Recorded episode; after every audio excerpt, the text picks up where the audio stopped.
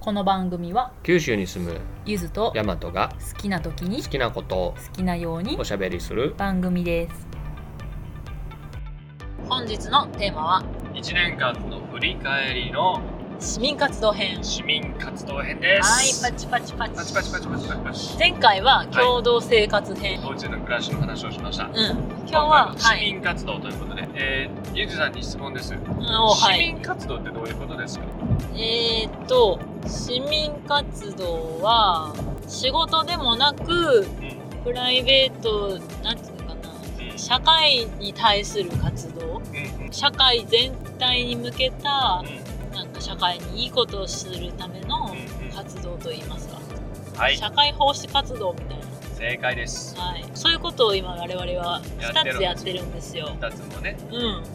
そうなんです大分市民としてねはい、社会の一部ですよ市民というのはそ能動的に参画してより良い社会を目指しうそういうこと。務めを果たしていくと、うで我々の務めは何かと考えた時にですね、私たちができることって何だろうという視点から考えると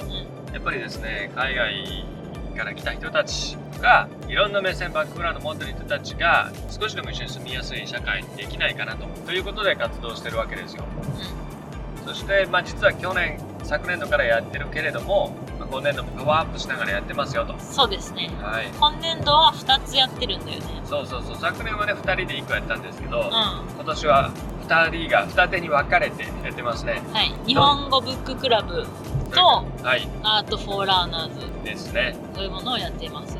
そうです多文化共生で国際交流国際化を大分市が支援していてその助成を受けているという感じですねそうですはいだから大分市の行政がですね大分市を住みよい町にするために誰かやってくれんかねかかったお金出すからということでねそうそういうことそんなシステムがあるので、うん使ってみたという話ですそうですそういう市民活動を行っているそれについて振り返りましょう、はいい振り返りましょうはいじゃあちょっと具体的にまずちょこっとゆずちゃんのやってるアートフォーラーナーズの話聞きましょうかねはいこれどんな活動ですかアートフォーラーナーズは日本の文化とか日本の芸術水墨画折り紙民謡書道これをアートとして捉えはいはいこのアート活動を通してうん日本語を学習するっていうプログラムになっております。あーなるほどアリーラーナーズっていうのはう日本語学習者のことを指してるわけでん、すねそういうことです。ラーナーズ学習って別に何歳になってもしていいことやん。そうだとそ思いますよ、の人生いつでもはい学びたい時に学べるわけですから。まあ、いわゆる障害教育の考え方ですねあ、そういうことだね。アートフォーラーナーズというのをやってます。なるほどそういえば昨年度はうん、アートのところがトリップに変わってそう、トリップフォーラーナーズ。トリップフォーラーナーズでしたねはい、あのまあ助成金の登録の時には登録名を間違っちゃって日本語学習観光旅行とはいはいはい登録はしてるんですけどもうん通称トリップ・フォーラーナーズですトねリップフォーラーナーズですねはいアートフォーラーナーズうん学習者のためのうん学びたい人と一緒に文化体験をするということですけどそうなのよちょっと詳しく、日本語の先生うんと文化講師の先生うんっていうのを招いていて、はいその水墨画書道はいはいこれが民謡、うん、折り紙って4つ言ったけどもそれぞれのこの道のプロの先生文化講師として来てもらって一流の人に来てもらいってるわけです、ね、そうそう本当に一流の人たちいやでも本当にそうですよね、うん大分でのトップの人も来てもらってそうそういう人たちに声かけてはいは日い本語学習者の方たちに一日体験プログラムをやってくれませんかって言ってお願いするわけですよなるほどねでも体験プログラムだと本当体験で終わっちゃうというかあ楽ししかったなーになるのでその気持ちだけで終わらずちゃんとラーナーズですよ学んでもらいたい身につけてもらいたいというところがポイントなのであじゃあただのうん日本文化体験会ではないということですねではないですね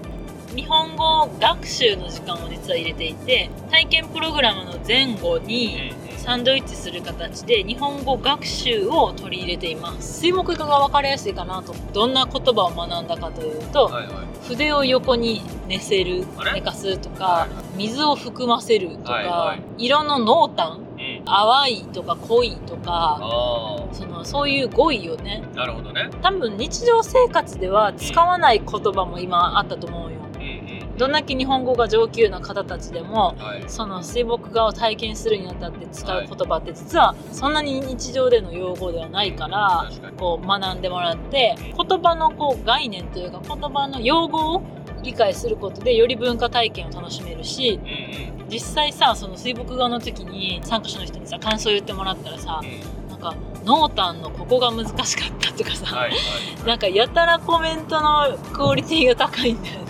あた楽しかったとかじゃないんーだじよゃねないのねもう身につけてるんですよその用語をなるほど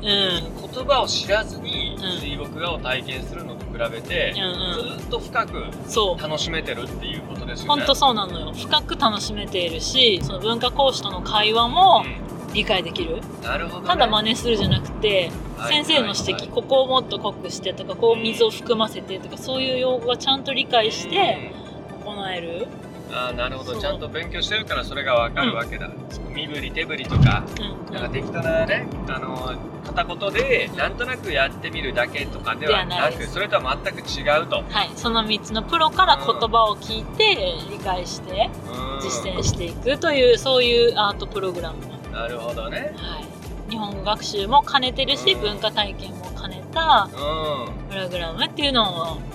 んいいい、ですね展開してますねいや楽しそうですね山ちゃんははい主に日本語ブッククラブを進めてると思うけどもはいどんな感じですか、あの読んで字のごとくなんですけどうんうんブッククラブをやっています読書会ですね読書会っていいですかねうん日本語ででその読書会をやるんですけど、海外にバックグラウンドある人が日本の日本語の作品を読みましょうとそんな縛りをつけたトップクラブですねうん、これまでは何読んだっけ、これまで何冊にか読んだよね4冊ぐらいやりましたね、う最初は村上春樹さんを読んんで,、でその後はあのー学習者の方からおすすめされた本で「死と日本」っていううん、首都日本、火山活動のミステリーですね、う九州が舞台の面白いでしたねん、それからそうそうそう面白かった伊坂幸太郎さんの「陽気なギャングが地球を回す」という作品それから江国香織さんの短編集「冷たい夜に」を読みますねうんうんうんなんかさ、その参加者の人からの声でさ、どういう本読みたいですかって聞いたあ時にいろいろニーズがあるけどーはい例えば村上春樹とかだと世界的に有名だから翻訳されてるけど翻訳されてない種類の本がいいとかそういう声もあったよねーりましたねすごく共感できるんですよねう僕もプラトンさんの本を読むときにんうん古代ギリシャ語で読みた いなと思ったわけですよう必ずねやっぱり文学作品ってねまああの文学作品じゃなくてもそうですけど難しい言葉遣いとか表現って出てくるんですよねんうんだからそういうのを、まあ、パッと聞けるような人がいるといいよねと思うわけですよだから私がそれになっちゃうとやっぱり皆さんあの考えをねお持ちの方が多くて楽しいですよねうんそうだねまあなんかさ、うそのブッククラブもだしアートフォーランナーズもどっちも共通して思うのがそういう活動に参加することでさ参加者の方たちも彼らももちろん日常生活があるわけやん社会人として働いてるその仕事のある生活とか、まあ学生としての学生生活とかそういう日常で出会う人以外の人に出会えるあそうなんかそういうプラスアルファがあったりそれも一つ日常のコンセプトうのん重要な部分の一つですそうねで参加者同士もえ外国人コミュニティみたいなのあると、うんどこも多分あると思うんだけど、そういうのもまた一歩違うコミュニティになっていくー、そうね垣根越えてねうん普段出会わない方と出会うそうでただ出会って「やあやあこんにちは」だけじゃなくて、こうやって社会について喋る読み物について考え思想について喋るっていうのはそうそうかなりディープなエクスチェンジですようねんそうそう結構そこは面白みがあるそう毎回エキサイティングですね私も楽しませていただいてますけどね、そうですねそんな活動をはいしました、はどうでいすかねこのいやだから結振り返り的にど構、うまあ、1年振り返ると、まあ、それやってたのって実際まあ7月ぐらいからでしたっけゴールデンウィークらへんに確か申請があって、そうですね6月ぐらいに結果が出てそうそうそうで実際に、ね、企画とかウェブサイトもそれに合わせて作ったりもしたかだらねチラシとかデザインゆチラシずとさかんデザインめっちゃおしゃれなチラシ作ってましたよあねともうデザインスキルが上がった気がするいや上がりましたよねしおりも作ったよねしおり作ったブッククラブのしおりを考えてるこれ日本語で読みたかったんだよねっていうのがねそうキャッチフレーズですでウェブサイトの QR コードをつけてそうそうそうこんなしおりを作ねりました、はいだからこれもあの視聴者の方でノベルティのしおり欲しいなという方がいらっしゃいましたらう、ん、ええお便りいただけましたらプレゼントしたいと思いますのでなんかそういうね、はい準備期間を経て、はいはいまあ、夏ぐらいから実際に運営はいプログラムとしていいやでりすまねすお前週1回ぐらいでねそうですブッククラブは週1回でアートホランダーズははい10月から月1回、月1ですね、うん、結構バタバタはしてるそうだよねアートの方が若干